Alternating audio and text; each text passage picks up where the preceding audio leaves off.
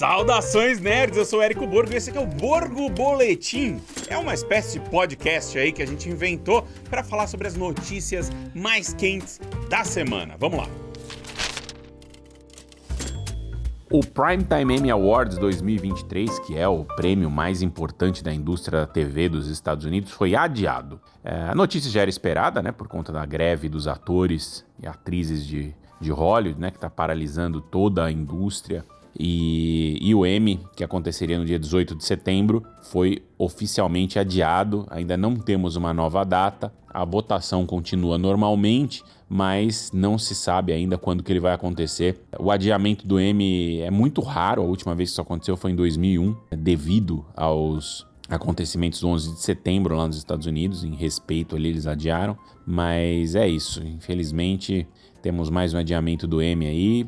Os atores e atrizes continuam, enfim, lutando pelos seus direitos, pelas mudanças ali nos, nas regras e nos contratos com as grandes empresas, especialmente de streaming e tal, os grandes estúdios. E isso vai impactar, está impactando não apenas a indústria, né, no, as produções, as novas produções, como também agora essa temporada de premiações aí e de celebração da indústria como um todo. Enquanto a coisa não acabar, enquanto eles não se acertarem, é, nada disso vai acontecer. Então, acho que só quando a gente tiver ali no horizonte uma certeza de quando essa greve, de mais ou menos né, quando essa greve vai acabar, é que eles vão anunciar uma nova data. E é isso, uma pena, porque, nossa, o M desse ano tá muito bom muito bom, porque Succession tá liderando aí todas as a, a, lista de indicações. Tem Succession, tem Ted Lasso, tem White Lotus, tem The Last of Us, muita série boa aconteceu esse ano e seria muito legal ver os elencos ali, mas obviamente que a gente quer ver eles primeiro satisfeitos com as suas condições de trabalho e depois a gente celebra todo mundo junto. Barbie continua um fenômeno. Filme em 10 dias em cartaz no mundo já fez 774 milhões e meio de dólares. É muito dinheiro para 10 dias, pessoal.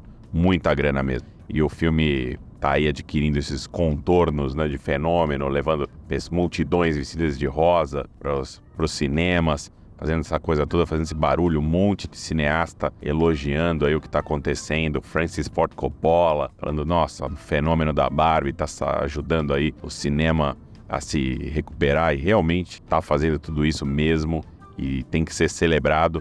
E não só o filme da Barbie, né, tá alavancando isso tudo, como alavancou o filme do Christopher Nolan, né, Oppenheimer. Oppenheimer já é o maior filme da, da carreira do Nolan, e fora os Batman, em vários territórios, vários lugares, e mundialmente já passou de 400 milhões de dólares. Também é muita grana para o Nolan. Nolan é um cineasta meio de nicho, né? Fora quando ele tem esses filmes como o Batman. Mas é isso, cinemas aí vivendo dias muito positivos, né? Experimentando aí uma recuperação motivada pela Barbie, motivada pelo Oppenheimer. Também tivemos algumas estreias essa semana. Teve o Mansão Mal Assombrada da Disney que abriu super mal lá nos Estados Unidos, abriu na quarta posição, provando aí que ninguém. A impressão que eu tinha que ninguém tá ligando muito para esse filme é bem real, né? Eu tanto que até me chamaram pra cabine.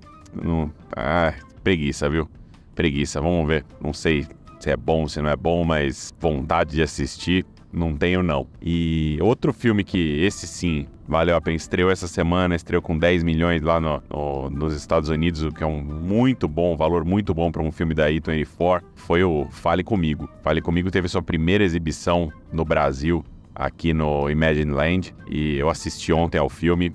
Putz, é, é realmente muito bom. Não é à toa que tá Jordan Peele, Ari Aster, Edgar Wright, todo mundo falando do filme, todo mundo exaltando esse filme aí, porque ele come, ele realmente começa meio meio padrão. Eu tava até a metade do filme falando, putz, eu não sei se eu vou gostar desse filme. Tipo, por que, que as pessoas estão alardeando tanto e tal? É, ele tava, eu tava achando ele muito com cara de filme de adolescente, de terror, padrão. E aí vem o meio pro fim, especialmente o fim desse filme, surpreende, é muito surpreendente, tem muita coisa ali que é, inverte esse gênero de terror adolescente aí, faz, leva a coisa para outro lugar. E eu acabei gostando muito. Saiu todo mundo comentando do cinema, todo mundo falando um monte do filme, tentando entender certas partes, o que é, não é muito comum, né? vamos comentar aqui, o que não é muito comum quando se trata de um filme de terror, né? Normalmente você sai, tomou o susto, você sai ali é, satisfeito ou não com os sustos que você levou, com a história, mas não discutindo. E eu achei ele muito inteligente no final, as, as decisões que ele teve e tal. Vale muito a pena. Fale comigo dia 18 de agosto aí nos cinemas brasileiros. Mas é isso. Então tivemos aí uma excelente semana no Brasil, no mundo, para os filmes, para a cultura nerd e tudo mais. Olha só essa notícia. O Quentin Tarantino, vocês sabem, está trabalhando no seu último filme, né? Pelo menos ele vive dizendo que vai ser o último filme de sua carreira, que ele vai parar de fazer filme, que esse é o último, que se chama The Movie Critic, o crítico de cinema. Mas, enfim, até que é, ele faça mais um filme, esse realmente vai ser o último. Mas a notícia não é essa, isso aí todo mundo já sabe. A notícia é que ele está tentando trabalhar mais uma vez com o Bruce Willis. Ele trabalhou com Bruce Willis lá em Pulp Fiction, né, que foi o filme que alçou ele ali ao panteão dos grandes cineastas aí da atualidade. Claro, ele já tinha feito o Cães de Aluguel, mas foi mesmo o Pulp Fiction que mostrou ele para o mundo como um dos grandes diretores aí contemporâneos. E ele quer trabalhar mais uma vez com o Bruce Willis, só que o Bruce Willis está aí oficialmente afastado do cinema, né, e das telas e de qualquer tipo de trabalho desde o ano passado, quando foi revelado aí que ele tem é, que ele teve um diagnóstico de afasia e demência, é algo que não permite que ele trabalha, ele não consegue memorizar suas, suas falas e tal. Mas o Tarantino tá ali tentando conversar com a família do Bruce Willis para ver se eles, eh, se todos eles ali estariam dispostos a que ele fizesse esse último trabalho, uma despedida digna aí, num papel pequeno no The Movie Critic. É, e o Tarantino disse que tudo bem, caso isso não der, ele super vai respeitar a família se isso é, não for algo que o Bruce Willis possa fazer e tal, mas aí também ele vai tentar e quem sabe usar imagens de arquivo, alguma coisa assim, para inserir o Bruce Willis de alguma forma no filme. E lembrando que o Bruce Willis, né, já licenciou sua imagem aí, ele teve uma experiência de é, ele fez um, uma propaganda, né, de um comercial de televisão aí com a sua imagem usando inteligência artificial, deepfake e dublês, né? Então talvez essa aí talvez pudesse ser também uma, uma opção, apesar de uma opção que eu duvido que o Quentin Tarantino fosse gostar. Mas de qualquer maneira, tá aí. Vamos ver se Bruce Willis e Quentin Tarantino vão conseguir se reunir para esse último filme aí, quem sabe dos dois. Com as greves em Hollywood, está muito difícil a gente receber qualquer tipo de informação aqui referente a elencos dos próximos grandes filmes aí de super-heróis ou de cultura pop, né? É, ninguém está anunciando nada, até porque as negociações pararam todas, né? Não só, antes já estavam meio, meio paradas, ninguém queria muito aparecer por conta da greve dos roteiristas, mas agora, por, também com a greve dos atores e atrizes aí, a coisa ficou realmente parada. Ninguém está fazendo reuniões em Hollywood. E aí a gente fica sem novidade, sem notícia. Mas né, tem as fofocas que aparecem de vez em quando aqui, não sobre elencos, mas sobre os temas, sobre os direcionamentos de certos filmes aí de super-heróis que virão e que a gente vai com certeza acompanhar. Um deles é Quarteto Fantástico. Quarteto Fantástico que é simplesmente mais um né, reboot aí do, da primeira família da Marvel, a HQ que começou tudo lá da Marvel e que deu início ao universo Marvel como a gente conhece hoje, que depois o Capitão América já existia, o Tocha Humana original já existiam, mas eles foram incorporados ao universo Marvel.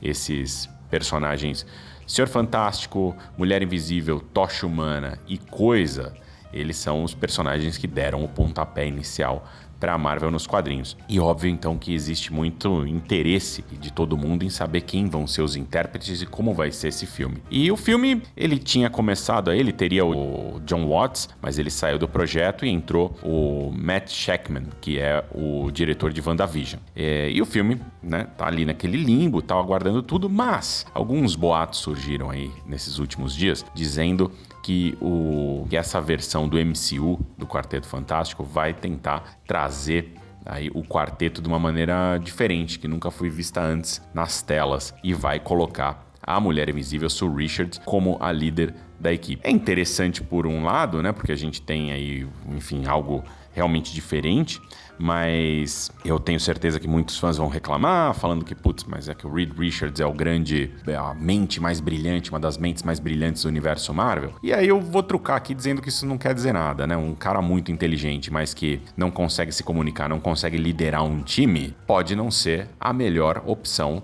né, para ser, ser, o líder desse time. Então a ideia da Sue Richards, que é já comprovadamente uma das super-heroínas mais poderosas do universo Marvel, né, porque isso é algo que, quando as pessoas, conforme os roteiristas, né, vão, conforme vão passando os anos, as décadas aí tal, e os roteiristas vão trabalhando cada vez mais certos poderes, vão entendendo certos poderes, os caras começaram a entender que o poder dela de é, campos de força está entre as coisas mais destrutivas e devastadoras do universo Marvel, porque ela consegue manipular esses campos de força, criar campo de força dentro de coisas, né? Então, tipo, ela já usou isso nos quadrinhos de algumas, é, algumas vezes e os resultados foram né? ela não é simplesmente uma casca protetora. É um, sabe, é uma quase é uma matéria invisível, indestru quase indestrutível aí, que pode ser usada como arma. E também invisibilidade é outra parada, né, que torna ela ali um um oponente formidável. Então achei bem interessante isso, eles irem para esse lado.